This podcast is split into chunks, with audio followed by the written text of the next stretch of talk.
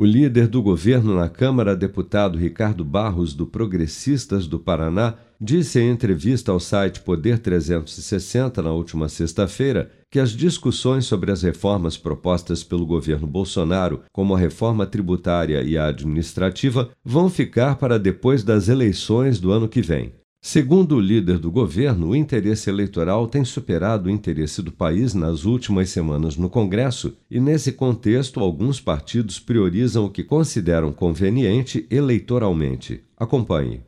Nós não temos uma pauta específica de matérias que é, queiram, queiramos votar no ano eleitoral, porque nós sabemos que temos dificuldades de posicionamento, porque aí o interesse eleitoral supera o interesse pelo Brasil.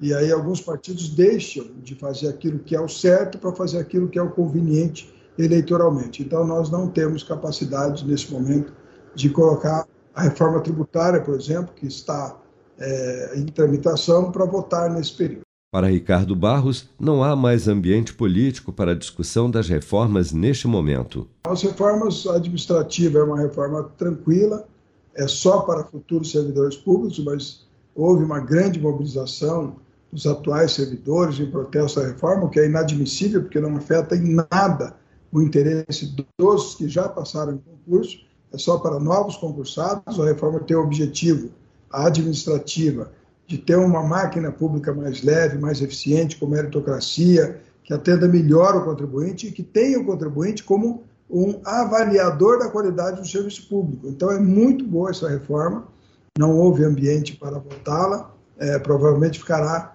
para é, depois do ano eleitoral. Também a reforma tributária mexe com a arrecadação dos estados, dos municípios, é uma matéria muito complexa é, e que, neste momento de eleição, onde governadores estão com a sua reeleição em andamento, também temos dificuldade de votar, porque, obviamente, é, se nós queremos uma mais justiça tributária, nós precisamos organizar melhor o sistema e unificar alíquotas em todo o país para evitar passeio de nota, para evitar sonegação. Mas, neste momento, o governador que está indo para a reeleição não vai concordar em abrir mão de arrecadação. Pelo contrário, todos vão querer arrecadar mais para mostrar serviço e aí a reforma não consegue avançar.